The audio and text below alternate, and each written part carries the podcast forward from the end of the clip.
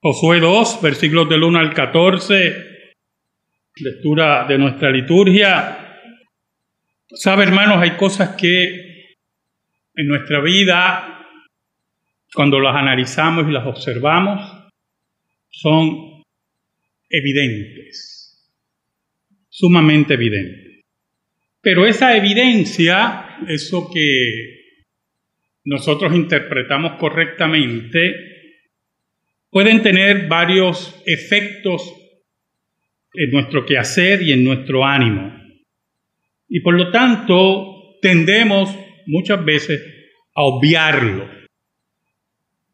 Eso puede ser desde la salud, lo económico, lo familiar, en el trabajo, en tantas áreas nuestra capacidad para ver la evidencia y aceptarla y movernos hacia esa evidencia muchas veces queda truncada porque se nos hace muy difícil aceptar lo que se acerca. Y entonces cometemos graves errores, gravísimos errores. Por ejemplo, Usted puede ser pastor de una iglesia y percibir que hay problemas de santidad en la iglesia, de vida santa. Tiene jóvenes, hermanos, maduros, que su vida no es un testimonio de haber tenido un encuentro con Cristo Jesús. Pero usted como pastor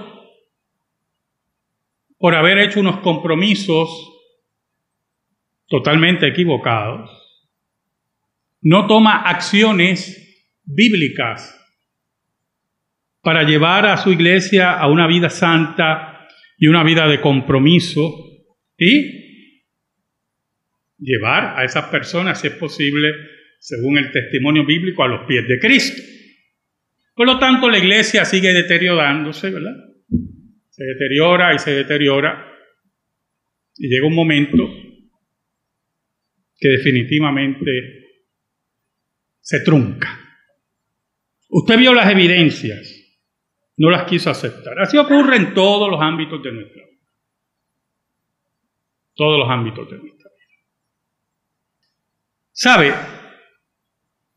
Y algunas veces las personas Hubo una palabra que me, me preguntaron hoy qué significaba. Las personas más eruditas, las más preparadas, son los más ciegos, son los más torpes.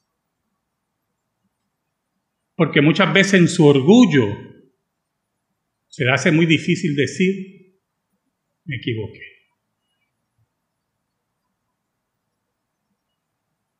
Y otros que pensamos que son personas posiblemente de poca valía, personas que no tienen un alto conocimiento, no son muy cultos, son los que por medio del Espíritu de Dios humildemente ven las evidencias y en esa sabiduría que solamente Dios puede dar aunque algunas veces hablamos aquí de la sabiduría del jíbaro, ¿verdad? Toma las decisiones correctas. ¿Sabe algo? Ra era una ramera, una prostituta. Oramos. Dios bueno, tú que vives en luz inaccesible, y nada ocurre si no es por tu voluntad, venimos ante ti en el nombre de Jesús. Perdónanos, Señor, porque te hemos sido infiel, pero tú permaneces fiel. Escóndenos bajo la sombra de la cruz. Que tu nombre, Señor, solamente tu nombre, sea proclamado y adorado. que sea utilizado por el Espíritu de Dios para salvar a los tuyos, que redargullas y lleves arrepentimiento al corazón de aquel que no te conoce. Ayúdanos, Señor. Te lo pedimos en el nombre de Jesús. Amén y amén. Versículo 1 dice del capítulo 2 de Josué, Josué, hijo de Num, envió desde Sitín dos espías, secretamente diciéndoles, andad a reconocer la tierra y a Jericó. Y ellos fueron y entraron en casa de una ramera que se llamaba Raab y posaron allí. ¿Sabe, hermano? Josué sabía de espionaje, porque él había sido uno de los espías que había enviado Moisés. Y sabía lo que significaba reconocer la tierra, sabía lo que era buscar en las entrañas de la cultura de ese pueblo lo que le importaba a él como información fidedigna para la conquista. Me imagino que ustedes deben haber escuchado esa frase, la información es poder. Claro que es poder, mucho poder. Y Josué, el elegido por Dios para sustituir a un hombre, un gigante como Moisés, quería ser fiel a Dios y quería saber la tierra que iba a conquistar. Y esos hombres que envía Josué son hombres de profunda fe, que no cuestionan a su líder y caminan directo para reconocer esa tierra. Lo interesante es que la Biblia no nos dice cómo llegan a la casa de Raab. Estaba leyendo un comentarista que decía que algunos quieren sustituir la palabra ramera por tabernera que posiblemente ella dirigía un tipo de posada o una taberna, vamos a ponerla así. No sé qué cerveza utilizarían allí, pero...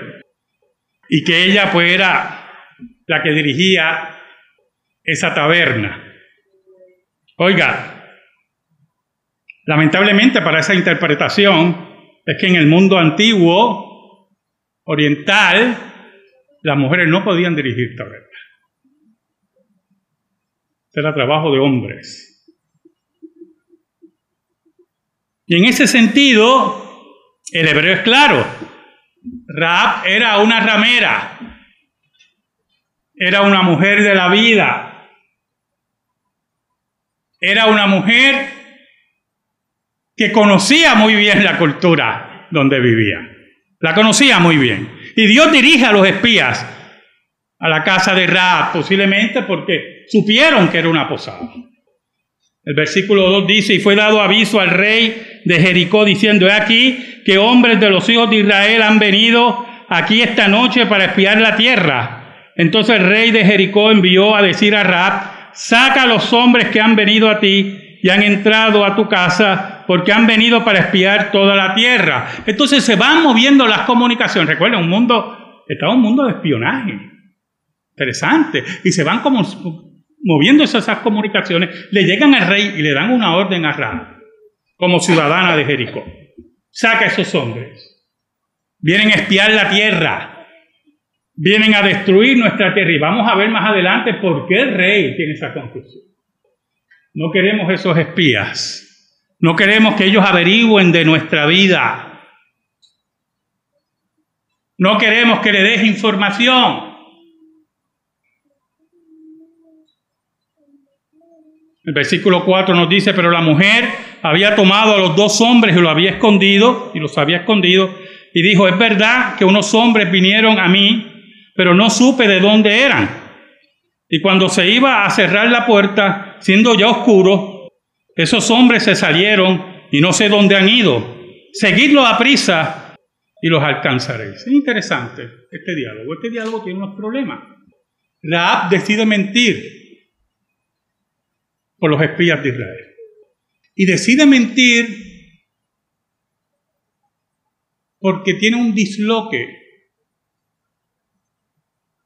tiene un verdadero problema.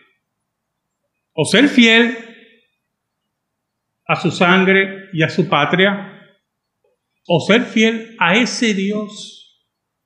Escuche bien, hermano, que a la distancia ella ya conoce.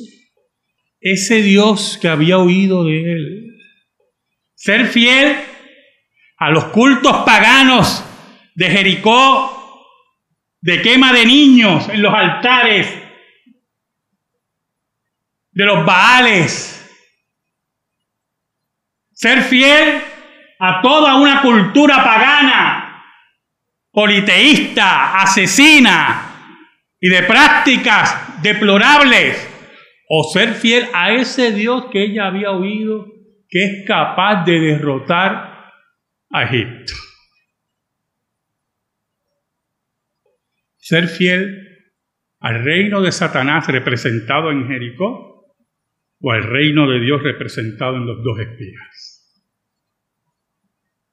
Es como el problema que siempre planteamos en teología de la Alemania nazi, es muy conocido, hermano. Que usted, en medio de la maldad y el paganismo de la Alemania nazi, del paganismo del nacionalsocialismo, usted en Berlín, como creyente, ha escondido judíos en su sótano. Porque sabe la maldad de los nazis y sabe cómo los nazis han quebrantado la tradición protestante de Alemania. y a su casa llega la Gestapo y toca la puerta. Son muchachos. Y le preguntan a usted, como buen alemán, si usted tiene judíos escondidos. Es escoger entre el reino de las tinieblas, que representa el nazismo, Adolfo Hitler, la Gestapo y Himmler, o el reino de Dios. De salvar vidas de levantar el pendón de Cristo frente al reino de las tinieblas. Es entre mentir o ser cómplice de asesinato. Allí está Rahab.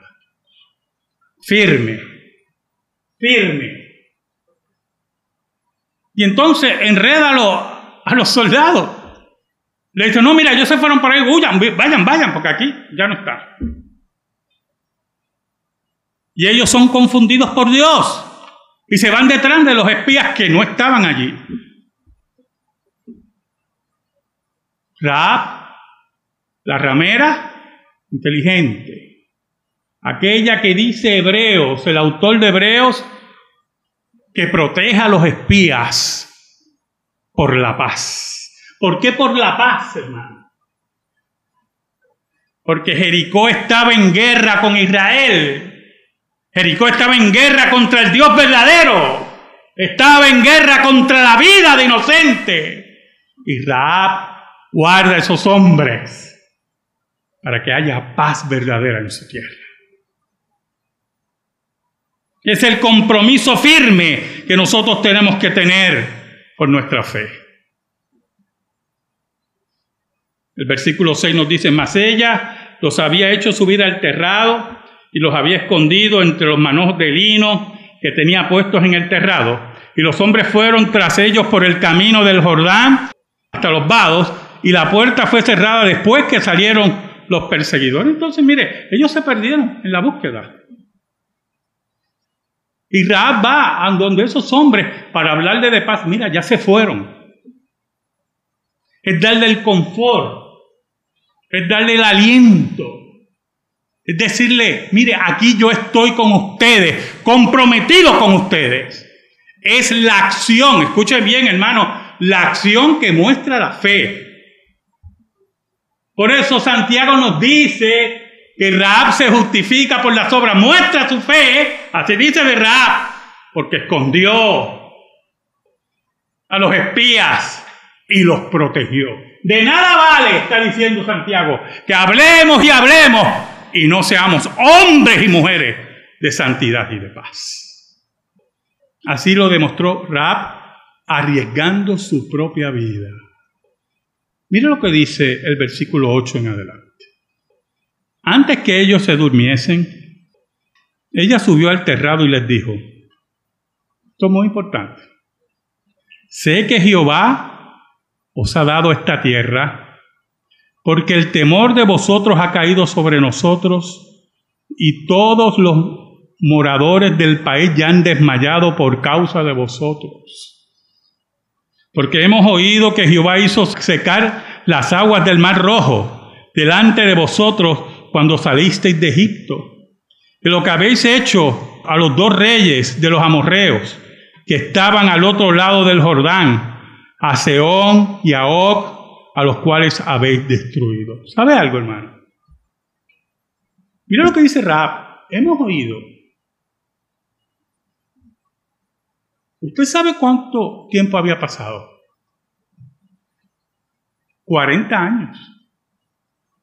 Eso fue en el primer intento, cuando salió el pueblo y llegó hasta las puertas de la tierra prometida y Dios los regresó.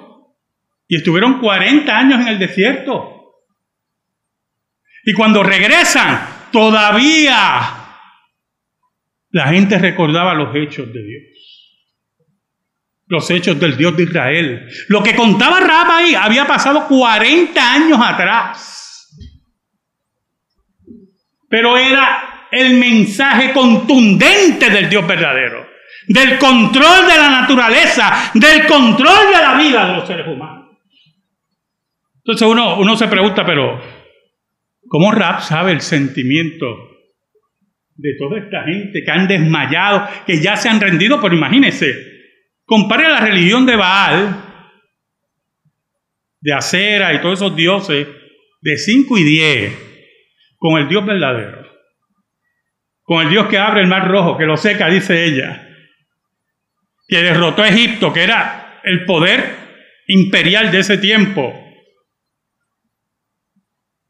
Ella compara y oye y ve, mire hermano, lo evidente. Este es el Dios verdadero. No son los dioses que adoramos aquí.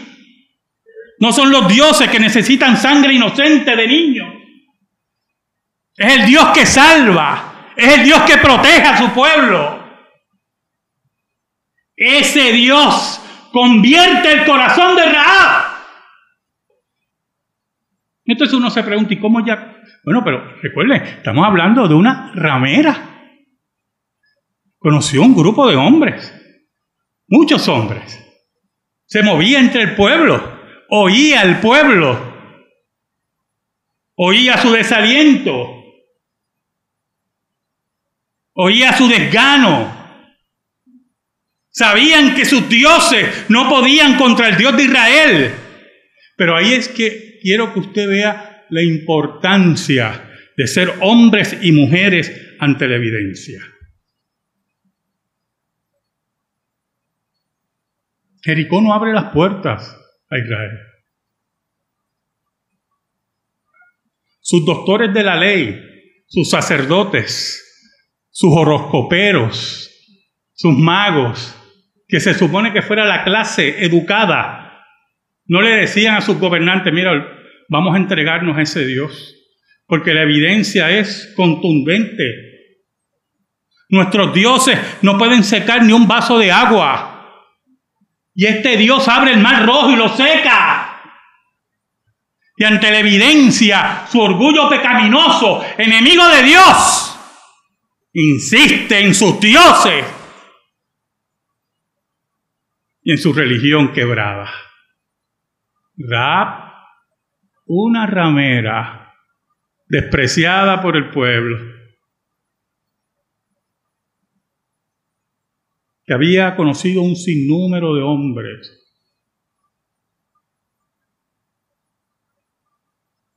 Vio la evidencia única de que el Dios de Israel era el Dios verdadero. y sin ser de la clase alta de Jericó, ni pertenecer, hermano, a toda esa clase religiosa de sacerdotes y estudiosos de los cielos, agoreros y magos, sabía que Jehová era el Dios verdadero. Mire, hermano, el versículo 11 es el que nos habla de la conversión de Rahab. Porque mire, usted puede decir, mira, ese Dios me da mucho miedo. Vamos a tener que hacer, ¿verdad? Juntar a todos nuestros dioses, a ver si entre todos hacemos uno para combatir a Jehová. O vamos a aceptar esa religión porque nos da miedo. No, hermano, es algo más profundo que eso. Yo sé que hay mucha gente que sigue la religión por miedo. Por miedo al infierno, por ejemplo, a la condenación. Servir a Dios con miedo, con miedo a la condenación, nos habla de una fe endeble. Oye, hermano, nos habla de una fe que no confía en la hora de la cruz, y que no confía que nuestra vida es vida eterna, que no confía que ya hemos pasado de la condenación a la vida. Yo no le tengo miedo al infierno. Yo sé a dónde yo voy. Yo sirvo a mi Dios aquí. Porque yo sé, por el poder del Espíritu Santo, quién es Jesucristo. Yo sé que todo lo que dijo Cristo de Él es verdad. Yo sé, y no me cabe la menor duda, que Jesucristo venció la muerte y yo sé que Jesucristo volverá al planeta Tierra. Hemos pasado de la condenación a la vida, dice la Biblia. Ninguna condenación hay para los que están en Cristo Jesús.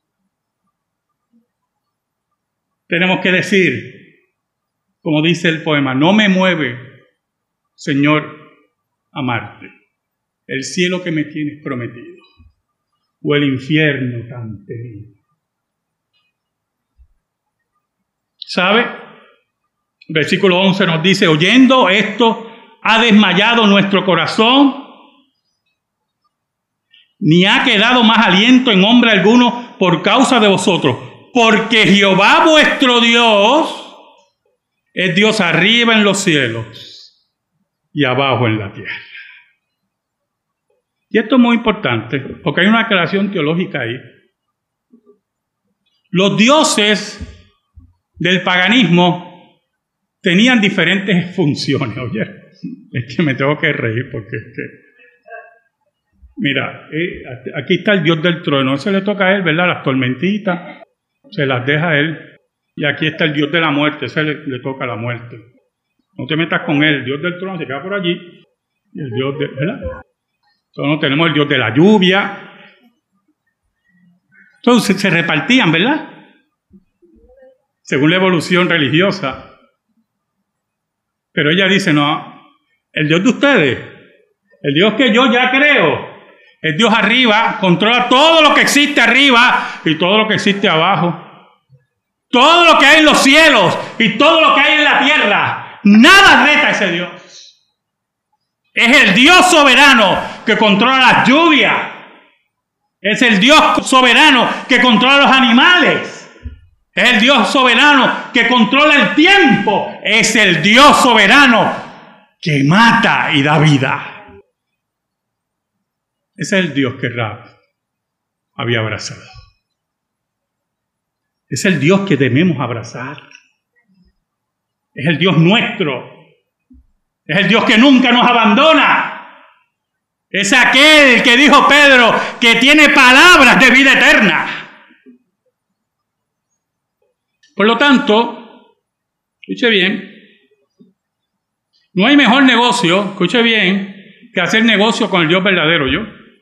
Porque el Dios verdadero no falla en su palabra. No hay mejor pacto que hacer con el Dios verdadero. Porque los dioses que nos rodean no pueden cumplir su palabra. Por eso es que usted ve que la gente va a las botánicas. Entonces, ¿qué compran? Por ejemplo, mira, este, este detergente para la casa, para amarrar a alguien. Entonces usted limpia la casa. Pero ¿cómo es posible? ¿Cómo la gente puede creer eso? Y otro líquido ahí de otro color, y usted lo limpia para ver si se gana la lotería. Entonces limpia. ¿Cómo es posible eso? Entonces cuando no le sale, porque son pactos con quién? Porque con Satanás no son. Satanás no le importa eso. Satanás se ríe de ellos, que botan su dinero en esas tonterías. Satanás no puede hacer pacto con nadie. recuerde que eso lo he dicho mil veces, cuando usted oye a alguien decir un testimonio, yo hice un pacto con el diablo, levanta y váyase. Eso es embuste. Eso es embuste, hermano. ¿Usted cree que Satanás tiene tiempo para hacer pacto con un infeliz? Por favor. Aparte que no tiene la capacidad de hacer ningún pacto. El único Dios del pacto es nuestro Dios. Esas son las cosas que nosotros tenemos que tener claras. Siempre claras. Y entonces Rap lo tenía claro. Mira el versículo 12. Os ruego pues ahora que me juréis por Jehová, que como he hecho misericordia con vosotros, Así la haréis vosotros con la casa de mi Padre, de lo cual me daréis una señal segura. Y que salvaréis la vida de mi Padre y a mi madre, a mis hermanos y hermanas y a todo lo que es suyo, y que libraréis nuestras vidas de la muerte. Qué cosa increíble. Ya no se lo olvidó nadie. Pero es importante algo, muy importante esto, para la teología del pacto, la teología reformada. Nuestro Dios es el Dios de familia. Nuestro Dios es aquel que cobija a nuestra esposa, a nuestro esposo, a nuestros hijos, a nuestros nietos. Por eso que tenemos que traer nuestros hijos aquí, al altar de Dios, y educar a nuestros nietos y a nuestros hijos en la palabra de Dios, porque es el Dios de la familia, como siempre dice la Escritura. Versículo 14 dice.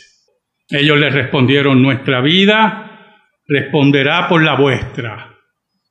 Nuestra vida responderá por la vuestra. Si no denunciaréis este asunto nuestro, y cuando Jehová nos haya dado la tierra, nosotros haremos contigo misericordia y verdad. Oh, sí, hay una condición, Rab. Hay que ser fiel hasta la muerte. Responderemos con nuestra vida si tú estás dispuesta a responder con tu vida y no nos denuncias.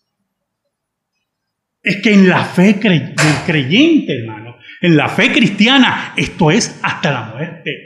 Esto no es hasta mitad o una cuarta o que uno, no sé, este, acumula crédito o intereses. No, aquí no se acumula nada ser fiel hasta la muerte, como dijo Cristo en Apocalipsis, y yo te daré la corona de la vida. Es la fidelidad aquella que muestra que tu corazón y el mío son lo mismo y nos damos la mano. Es la fidelidad que el Espíritu de Dios crea en los verdaderos creyentes. ¿Sabe algo, hermano? Quiero terminar con esto. No solamente Raab fue salvada con su familia, claro que sí. No solamente Raab es mencionada por los apóstoles. Dios fue tan increíble. Qué cosa increíble que le incluye en la genealogía de Cristo. Y cuando miran para atrás, miramos para atrás Muchos que quieren mirar para atrás y decir que tienen tanto abolengo. Miramos en la genealogía de nuestro rey, del Dios hecho hombre, y allí hay una ramera que un día decidió dejar toda su vida por seguir al Dios verdadero. Es la hora, hermano, siempre es la hora de ser como Rahab, fieles a Dios, aún en la mayor adversidad. Amén. Gracias te damos, Señor. Y te pedimos, Señor, en el nombre de Jesús, que esta palabra increíble sea puesta en nuestros corazones y en nuestra vida. Por Cristo Jesús. Amén. Y amén. Estamos en silencio, hermano.